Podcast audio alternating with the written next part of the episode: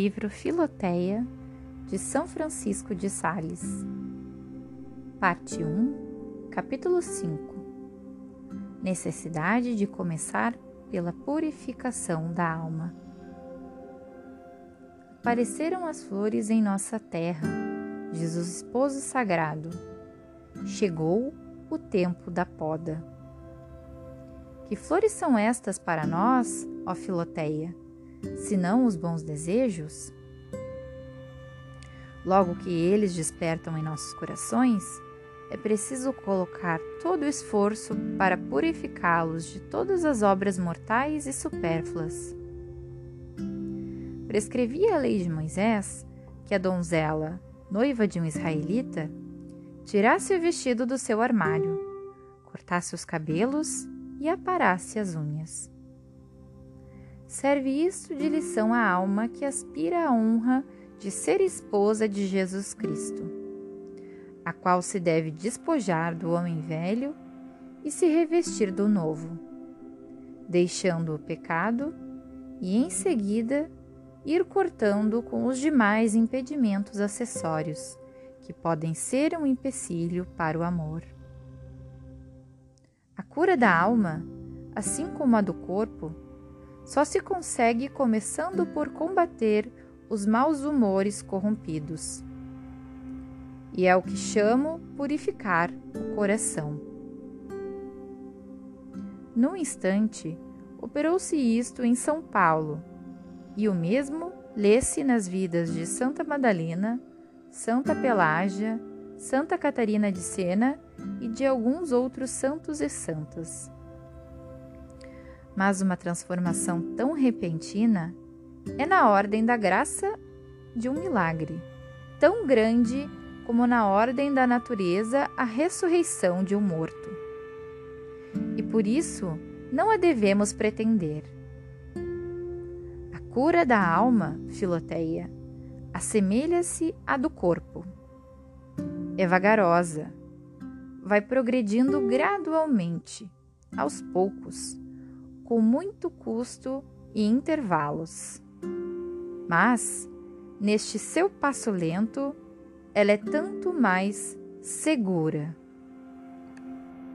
Acredito que conheças o provérbio que diz que as doenças vêm a cavalo e a galope, e se vão a pé e muito devagar.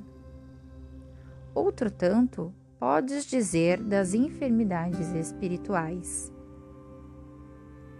É, pois, necessário, Filoteia, que te armes de muita paciência e coragem. Ah, que pena que me fazem aquelas pessoas que, por serem se verem cheias de imperfeições, depois de alguns meses de devoção, começam a inquietar-se e perturbar-se já quase a sucumbir à tentação de deixar tudo e tornar atrás. Creio que conheces o provérbio que diz que as doenças vêm a cavalo e a galope, e se vão a pé e muito devagar. Outro tanto podes dizer das enfermidades espirituais. É, pois, necessário, Filoteia, que te armes de muita paciência e coragem. Ah, que pena me fazem aquelas pessoas que, por se verem cheias de imperfeições, depois de alguns meses de devoção, começam a inquietar-se e perturbar-se, já quase a sucumbir à tentação de deixar tudo e tornar atrás. Mas um outro extremo igualmente perigoso é o de certas almas que, deixando-se seduzir por uma tentação contrária, desde os primeiros dias se têm na conta de livres de suas inclinações más, que já pensam ser perfeitas antes de fazer algum progresso, e que, arrojando-se a voar sem asas, se elevam ao que há de mais sublime na, na devoção. Ó Filoteia, muito de temer é uma recaída de quem foge tão cedo das mãos do médico. deveriam considerar os anjos da escada de Jacó, os quais, tendo asas, subiam, no entanto, de degrau em degrau. Diz o profeta: Em vão vos levantais antes do amanhecer. A alma que surge do pecado para uma vida devota pode se comparar ao despontar do dia, que não dissipa as trevas num instante, mas pouco a pouco, quase imperceptivelmente.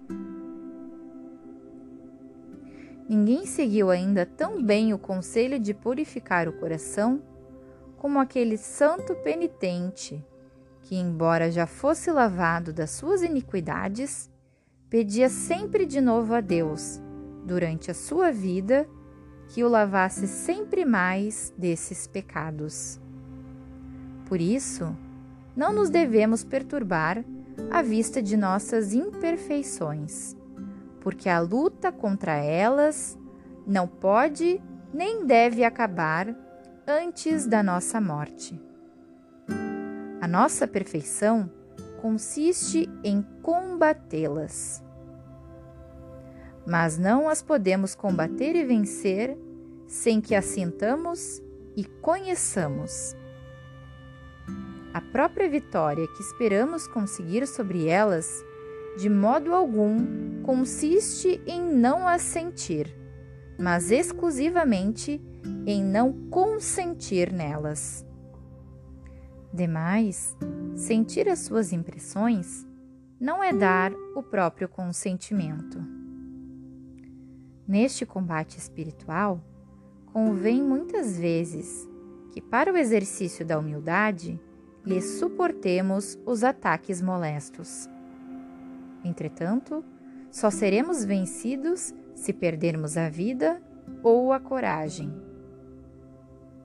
Ora, as imperfeições e faltas veniais não nos podem tirar a vida espiritual da graça, de que só o pecado mortal nos priva. Portanto, o que temos que temer aí é a perda da coragem. Mas, digamos como Davi a nosso Senhor: Salvai-me, Senhor, do desânimo. É, pois, sumamente consoladora e feliz a nossa condição nessa milícia espiritual.